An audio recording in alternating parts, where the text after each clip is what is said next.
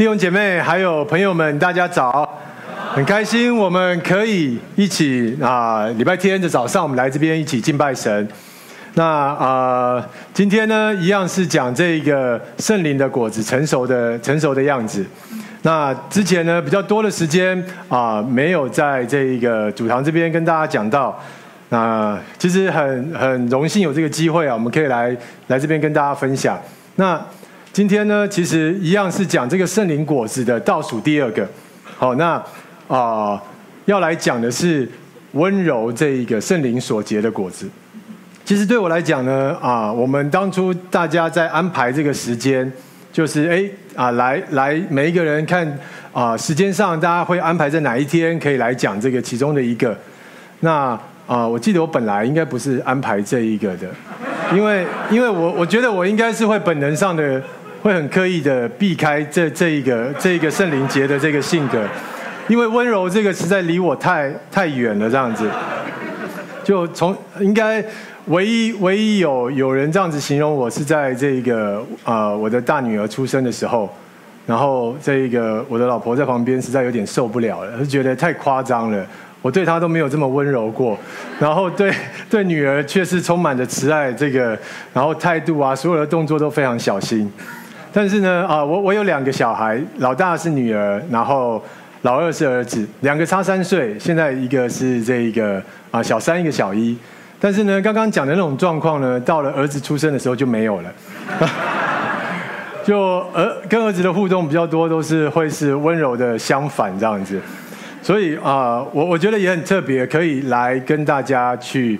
讲温柔这件事情，所以我们可以一起来成长。到底神的话啊，他怎么引领我们去结出这一个圣灵的果子？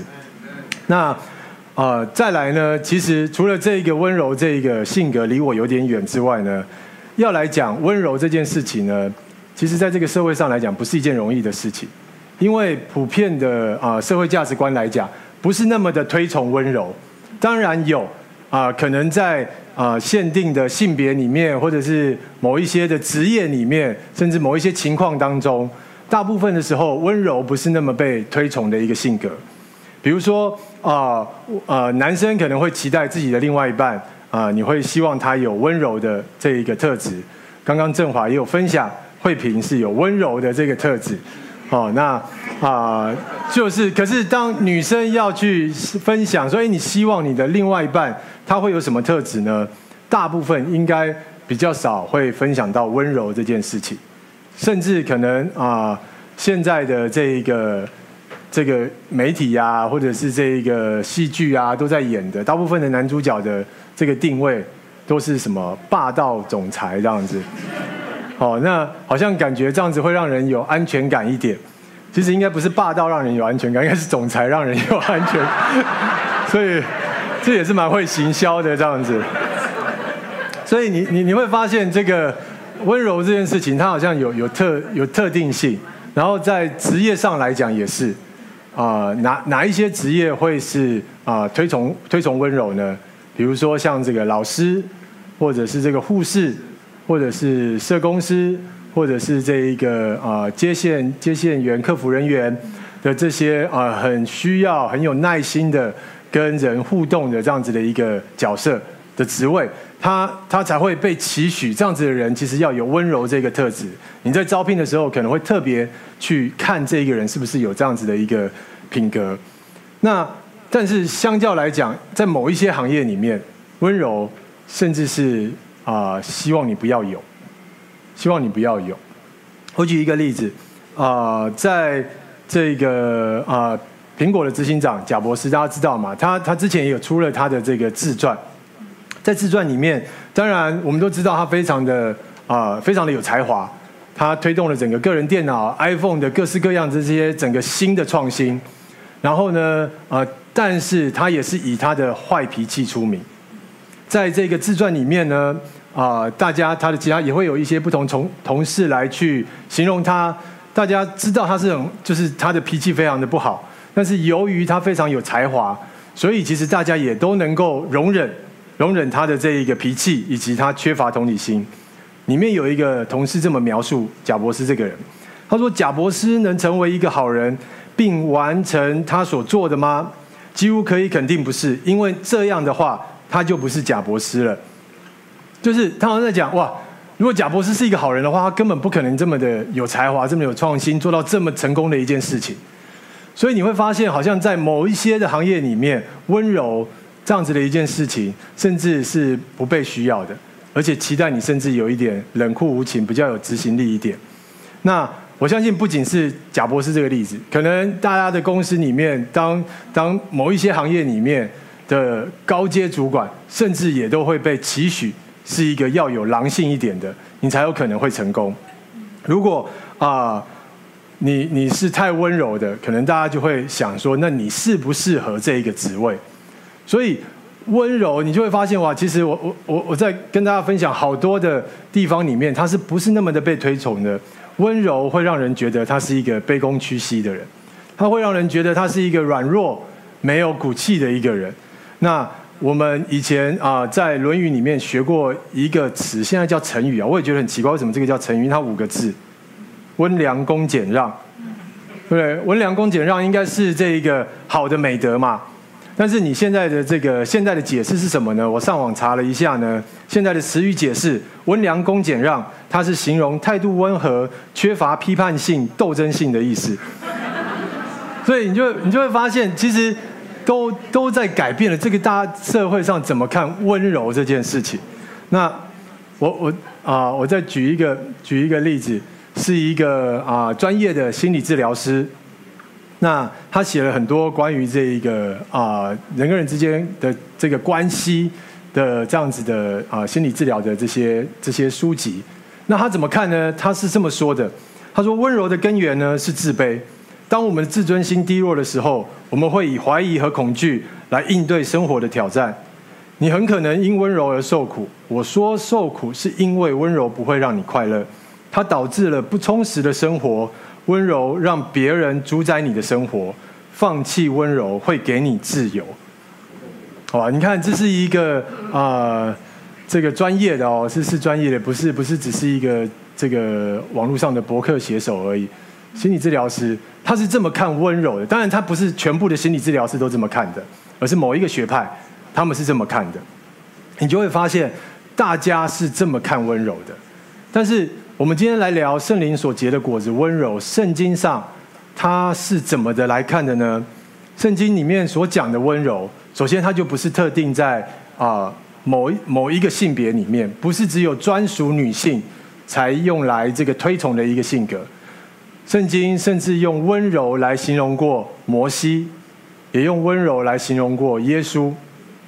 那而且圣经里面所讲的温柔呢，不是一个被动的一个状态，就好像这个心理师说的，你因为受压迫，所以长期的压迫，你展现出来是一个没有反应、软弱的一个状况，叫做温柔。不是，圣经上讲的温柔呢，是一种很主动、很积极的所展现出来的一个性格。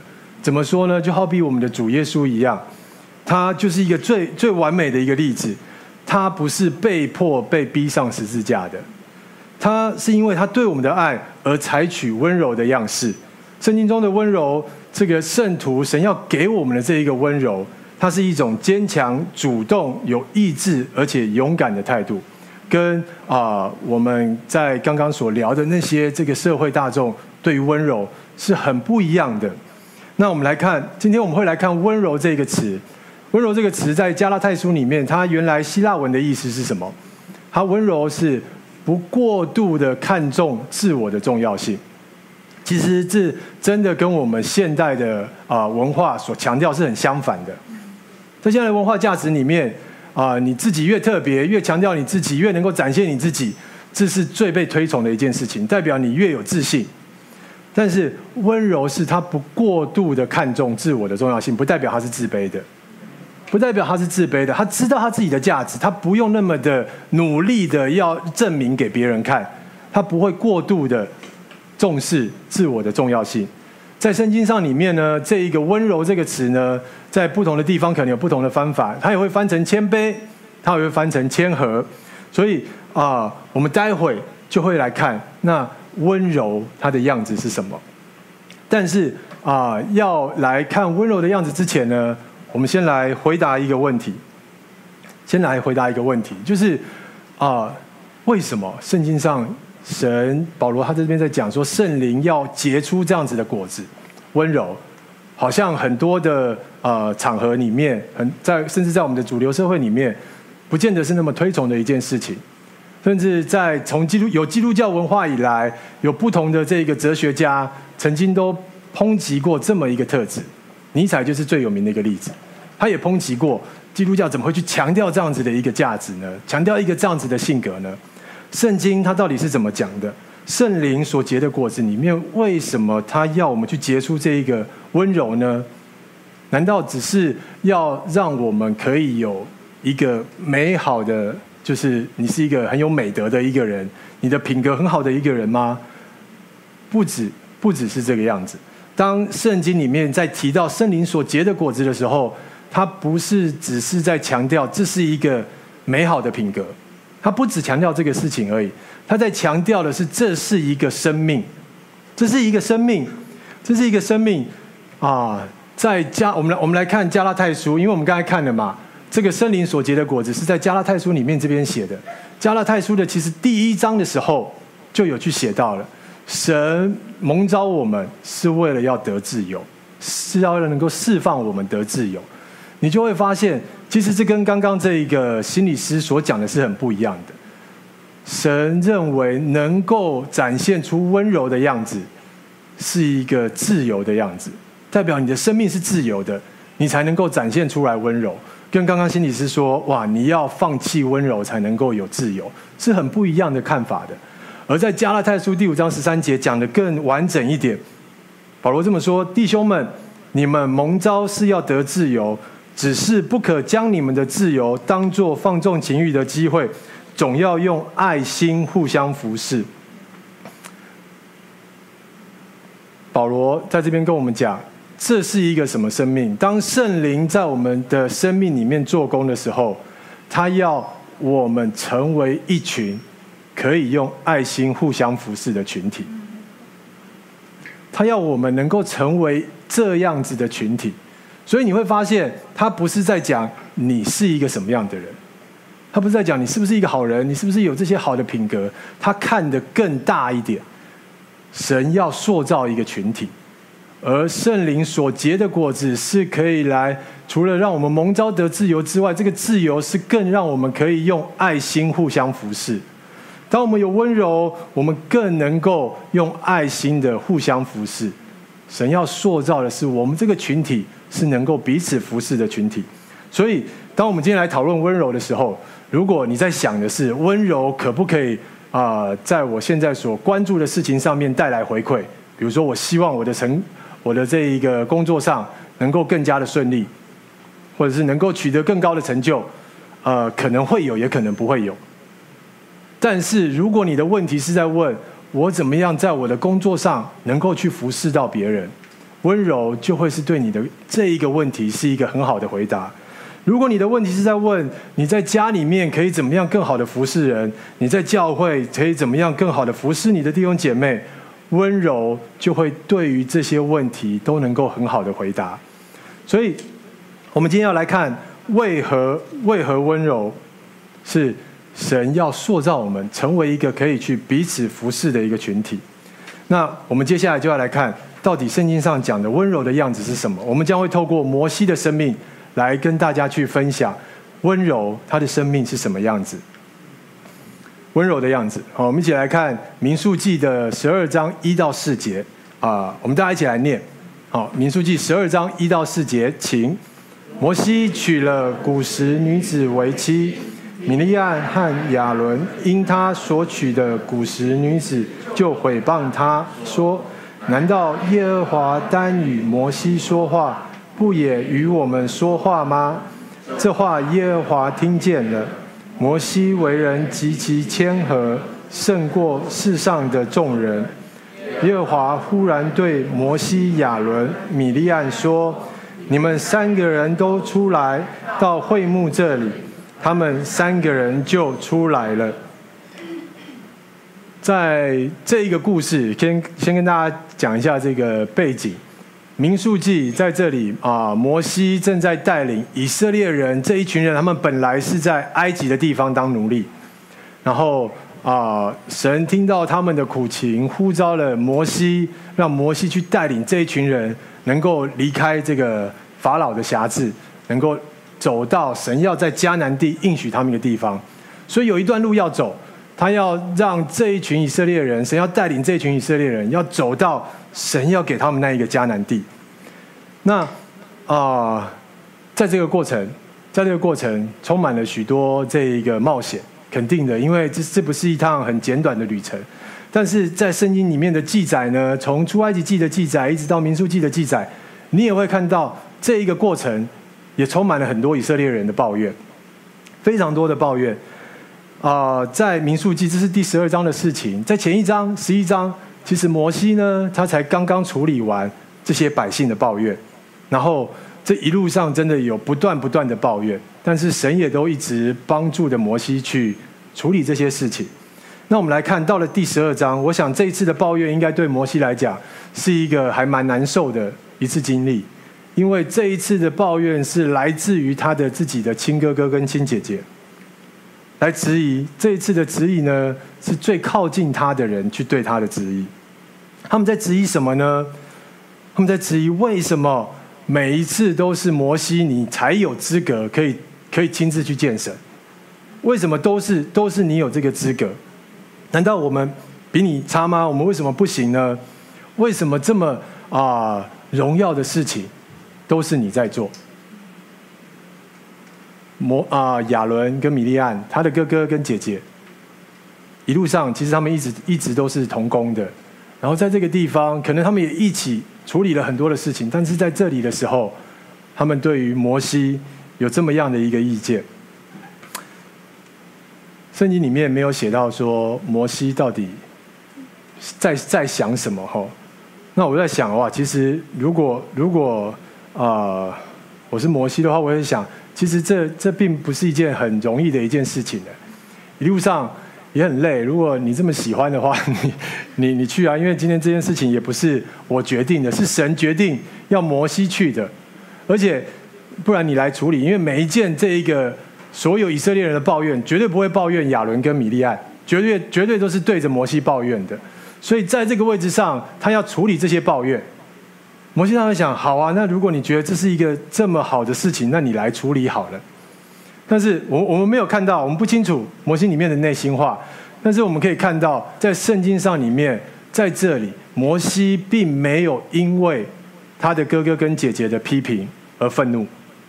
我们可以看到，我们为什么可以看到？因为圣经都特别记载了，在他们对他批评完之后呢，这边有一个特别的记载。摩西为人极其谦和，胜过世上的众人。他就是让你不要再去想别的可能了。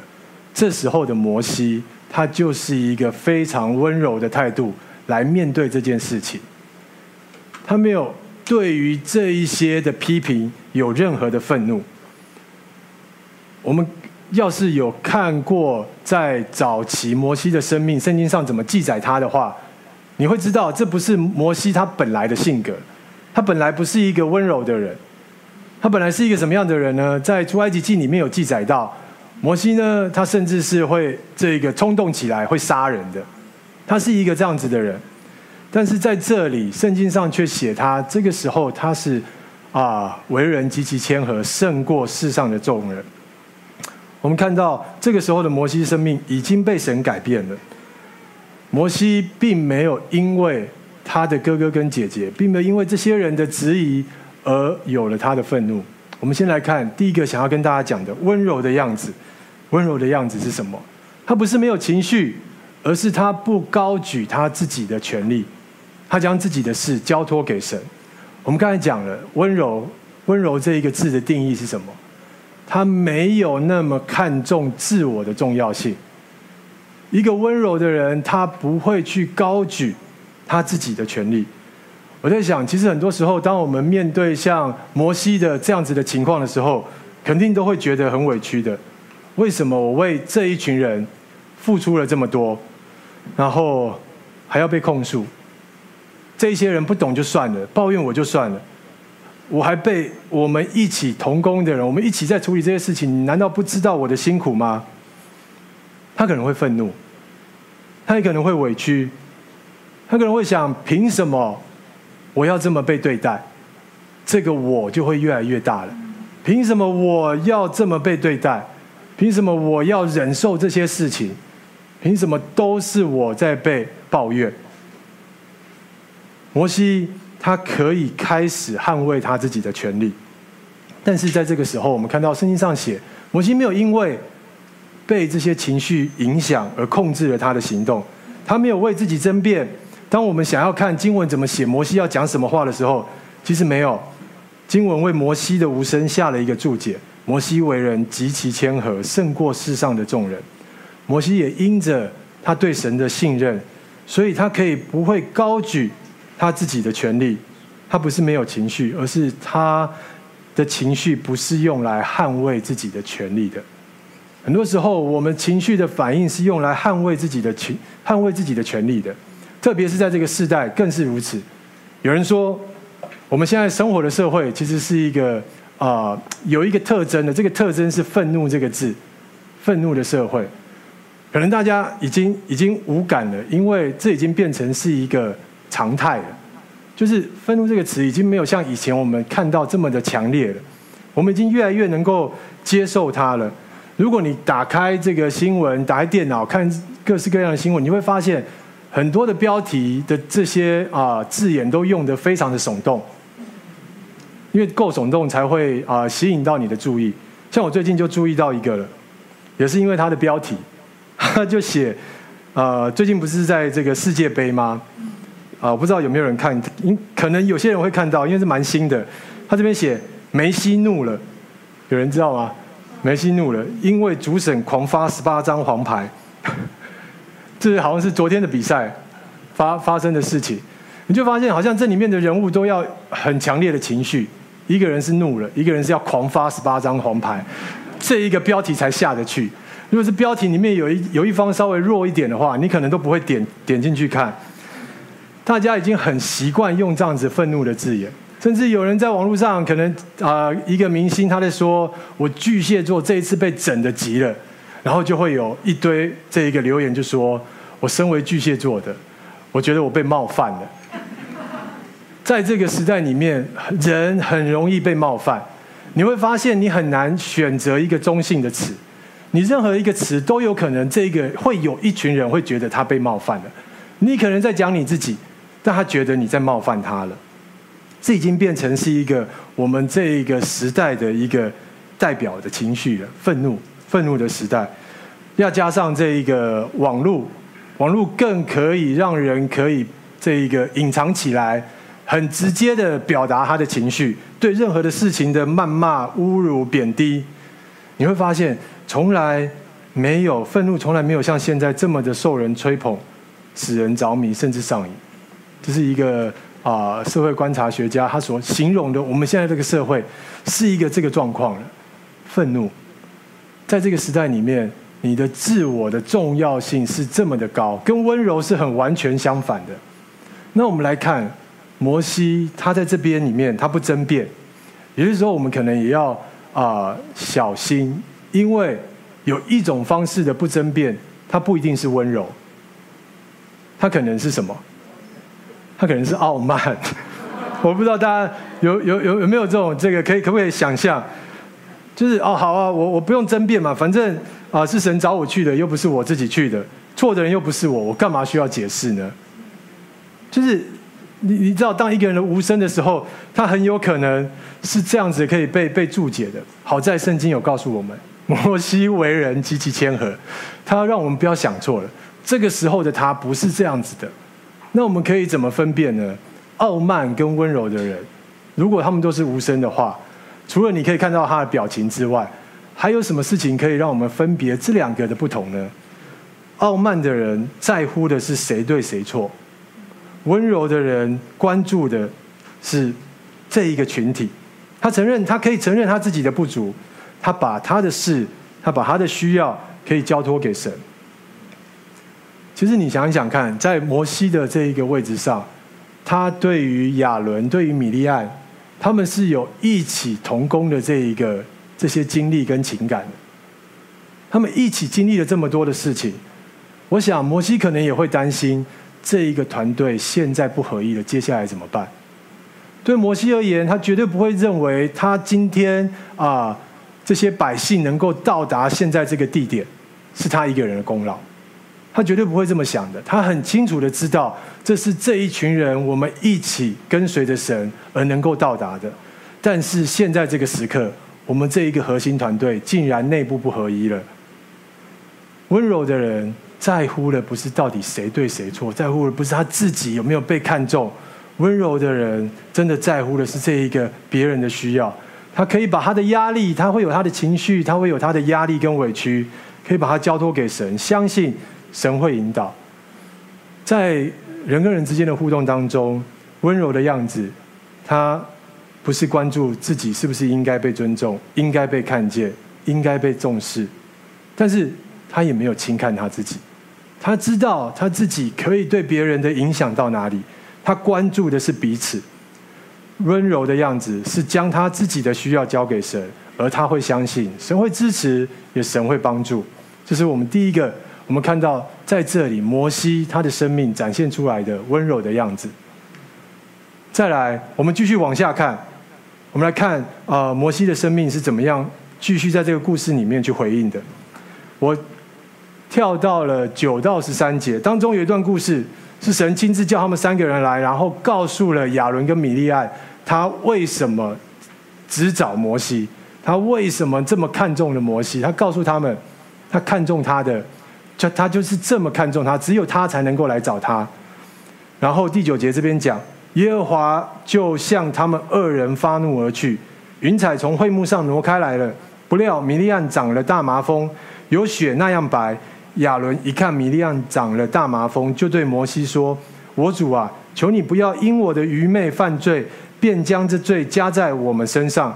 求你不要使他像那出母腹肉已半烂的死胎。”于是摩西哀求耶和华说：“神啊，求你医治他。神啊，求你医治他。”温柔的样子，很多时候温柔在这个社会会以为他是害怕冲突、软弱没力，但是真正温柔的人，他是不高举自己的力量，让在神的掌管之下控制了这些力量。摩西在这里。他不是去害怕跟他的哥哥姐姐有这个冲突，他不是软弱逃避了这个问题。温柔的人，他不会去高举他自己的力量。我想在这边，摩西可以用他所拥有的权利，还有他所拥有的地位。他拥有什么地位？他是神面前的这个代言人，以及还有众长老的这些支持。他拥有这些权利跟力量跟地位。大可以来对抗他的哥哥跟姐姐对他的毁谤，但是你看到在这里，摩西完全没有用这些东西来做这件事情，他没有用他的力量来为自己去争取什么权利，甚至在这个时候，他用他的力量，他用他的权利，他可以来到神面前去替人代求这件事情的权利，他用了这个权利来为毁谤他的人去祷告。求神可以去医治他。摩西他真的可以做另外一个方面的一个事情，去反驳他的哥哥跟姐姐。但是摩西用他的能力来到神的面前，去为他的姐姐去祈求。有一位这个圣经的注释学家马太亨利，他这么形容，他这么形容在圣经里面所讲的温柔。他说：“啊，温柔的。”温柔的人，安静的顺服神，听从他的话语。这个他指的是神，服从他的杖，听从他的指示，顺从他的旨意，温柔待众人。他们是温顺的人，很少被激怒，但很快且很容易被安抚。他们宁愿原谅二十次的被伤害，也不愿报复一次。这些温顺的人被描绘成快乐的，即使在这个世界上也是如此。哦，你会看到这是圣经上所描绘的温柔的人，温柔的样子。即使宁愿原谅二十次的被伤害，也不愿意报复一次。他有这个能力，他有这个力量，他有这个情绪，但他都不拿来做这些事情，不为自己争取什么，而是可以去原谅。这是温柔的样子，不是现在社会中所讲的温柔的那么的没有力量。我相信要能够做到这样子的事情人，如果内心没有很坚强的力量的话，是不可能的。但是他的力量不是拿来服侍自己，而是拿来服侍别人。这也是一开始跟大家去分享的温柔，这样圣灵的果子，它是能够来去塑造我们这一个群体，能够用爱心去彼此服侍。耶稣的生命，他完美的展示了这一个温柔的样子。他是一个拥有许多能力的一个，但是你会在圣经上里面，你会看到他的能力都在什么时候展现？他的能力都在那些有需要的情况之下，对那一些的事情，对那一些的人的同情跟怜悯才展现出来的。好比当他的门徒在这一个啊、湖面上有暴风雨的一个一个状况的时候，大家非常的恐惧。耶稣在这个时候呵斥了这一个风雨，让风雨去停下来了。他的能力来去安抚了这一些门徒们的恐惧。当他看到有一群人在这一个野地里面听完他讲道之后，肚子饿了，群众的饥饿，他让这一群人被喂饱。他用他的能力来服侍这一群人。当他看到瞎眼的，当他看到瘸腿的，当他看到这些有受病痛折磨的人，他用他的能力。来去医治这一些人，耶稣用他的能力来去服侍这些有需要的人，所以我们会看到温柔在圣经上，让我们看到这是温柔的样子。温柔，他不高举自己的权力，将自己的事交托给神；温柔，他不高举自己的力量，在神的掌控下控制这些力量。所以你会看到，哇，这一个跟这个时代所强调的自我是这么的不同。那，我想我们可能都很关心这么一件事情，这么一个温柔的品格，怎么样在我们的生命能够去啊、长出来，能够去变成这样子的人呢？对我来讲也是非常关注这一个事情的。到底我可以怎么样跟我的儿子互动，不要再这么的针锋相对了，可以变成一个温柔的爸爸呢？好，温柔的爸爸只有我女儿形容过我。我儿子都竟然讲我是这个喷火龙这样子，如何可以温柔呢？我们用一段经文来跟大家去分享。诗篇的三十七篇的五到十一节，这里是一个对温柔的人的一个描述。我们一起来念五到十一节，啊，请。当将你的道路交托耶和华，并倚靠他，他必成全。他要使你的公义和光发出，使你的公平如正午。你当安心倚靠耶和华，耐心等候他。通达和那恶魔成就的心怀不平，当止住怒气，离弃愤怒，不要心怀不平以致作恶，因为作恶的必被剪除。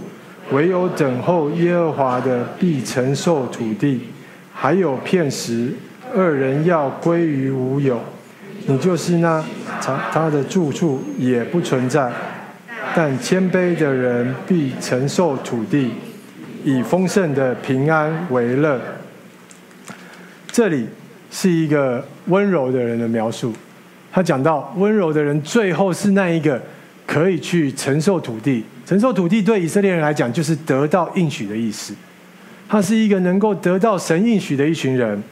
但是这样的一群人，我们可以来看，他有一个特征是什么？在每一节里面，他都在讲一件事情。这样子的人，这样子的人啊、他无论在哪一个情况之下，他都信靠上帝。他信靠他，他安心的依靠耶和华。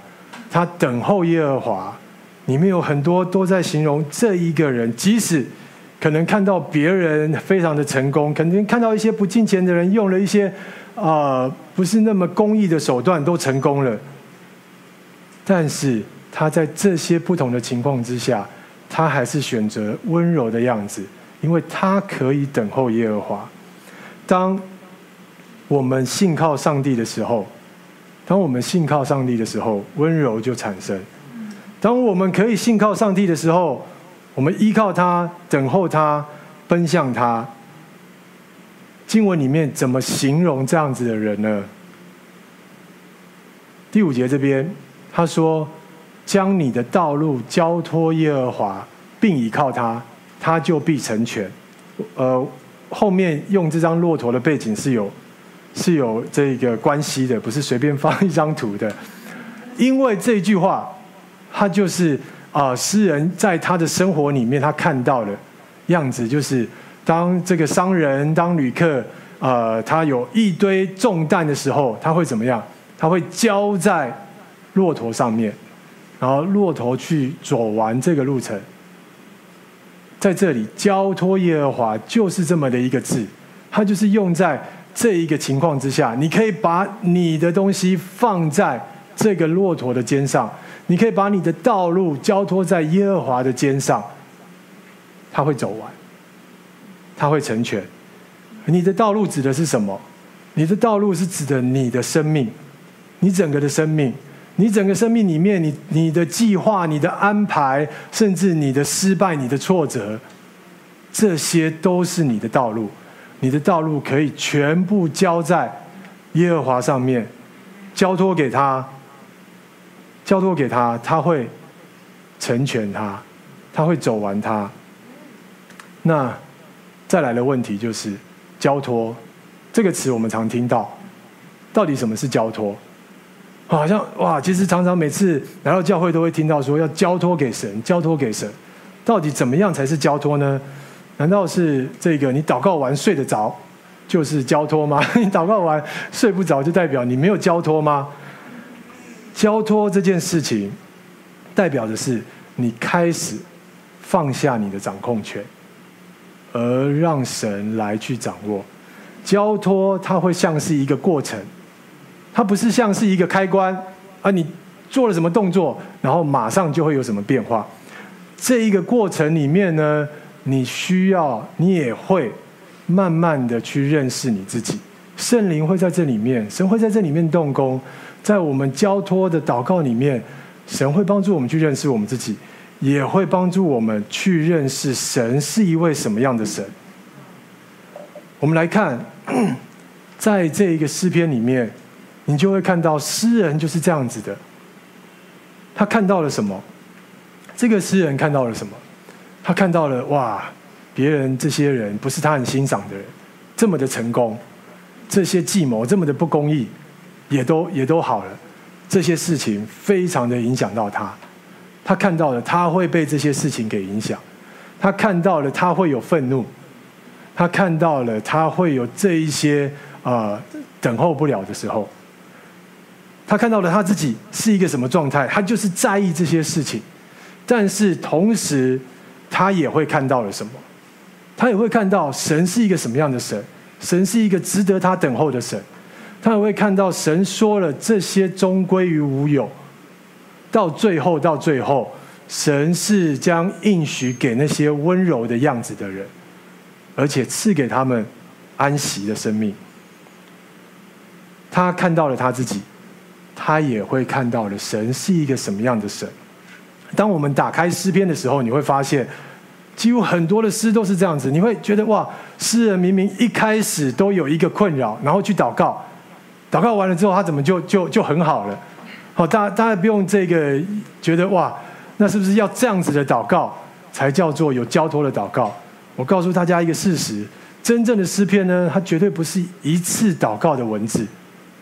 他可能是他，就拿三十七篇来讲，他可能是他在面对这个事情以来，他的好几次的祷告以后，他所做的总结，因为要变成可以朗诵的，他需要整理，他是好几次的这个祷告里面所所整理出来的，他不是那一次的祷告去祷告，然后就被谁就被神更新了，然后马上就很开心了，没有，虽然诗篇是这个样子，所以你会发现它是一个过程。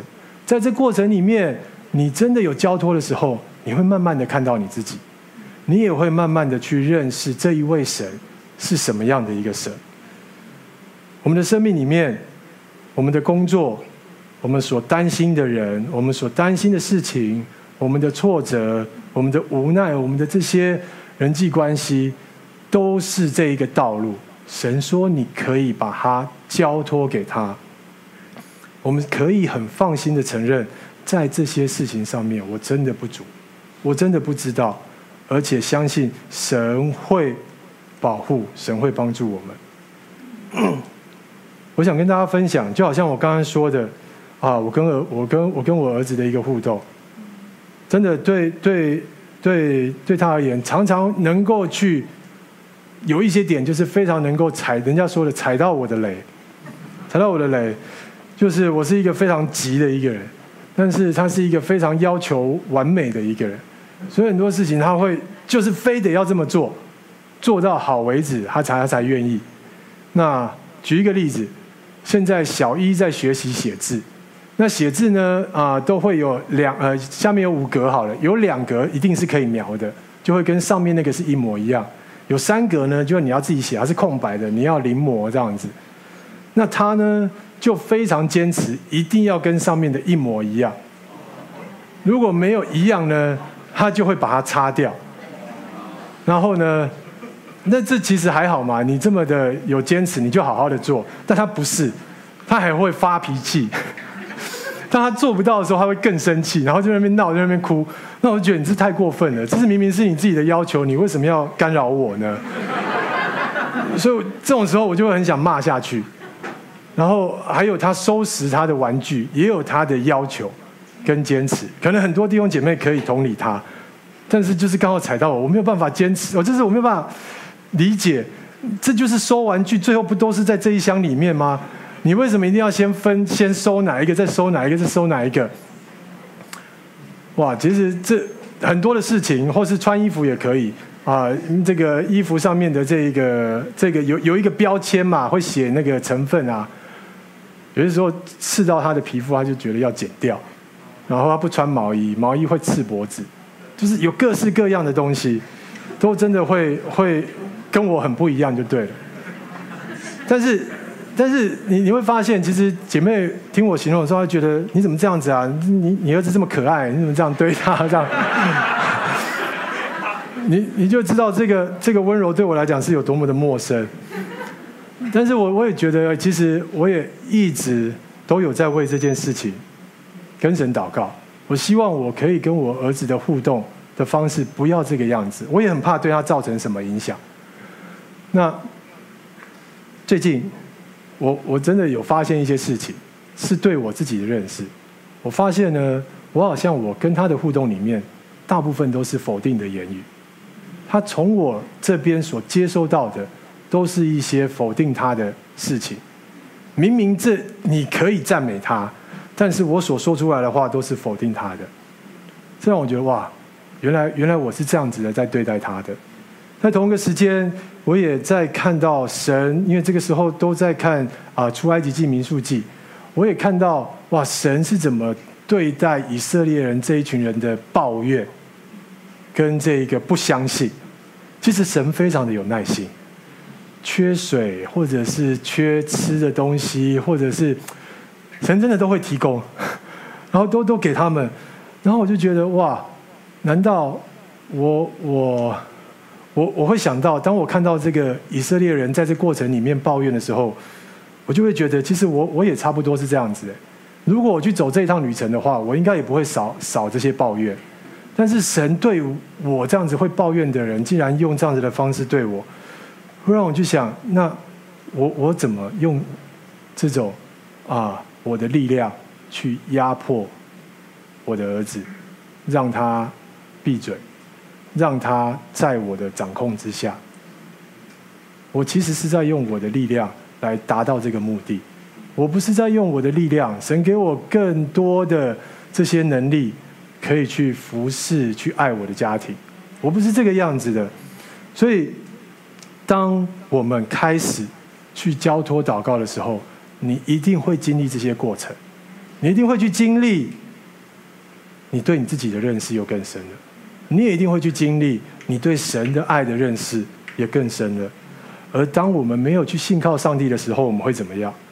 我们会去抓那些当下可以要的好处，比如说什么，在你的掌控之下，在你的效率计划之下，或者是你不让你自己受委屈，不让你的权利受到威胁，不让自己吃亏，不让自己没有得到这些好好处，不让自己看起来那么的丢脸。所有当我们没有去想要去信靠神的时候，我们会先去抓这些马上抓得到的这些好处。当我们信任上帝的时候，你会发现他的智慧，他的智慧，跟我们的推理能力，我们所想的事情，真的比我们高。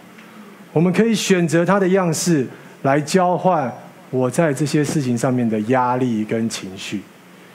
当我们信任上帝的时候，我们可以不用担心这一个世界怎么看我们，不用担心被这个世界给比较，因为我们知道这个世界的方式终究是会过去，就像诗篇里面所所说的，将归于无有，而最后最后，温柔的人可以去看见、承受神的这个应许。在我们面对委屈、别人的不理解、错误的对待方式的时候，当我们信任上帝、期待他的引导，我们的生命温柔就会产生。最后，这是今天的讲道。最后，我们想请诗歌班来带领我们，以一首诗歌作为结束。这首诗歌是有福的确句，我很喜欢这首歌，因为每当唱这首歌的时候，就是一个宣告，宣告圣灵所重生的生命样式是有福的，宣告我们的生命，神所给我们的生命是有福的。让我们一起来唱这首歌，Amen。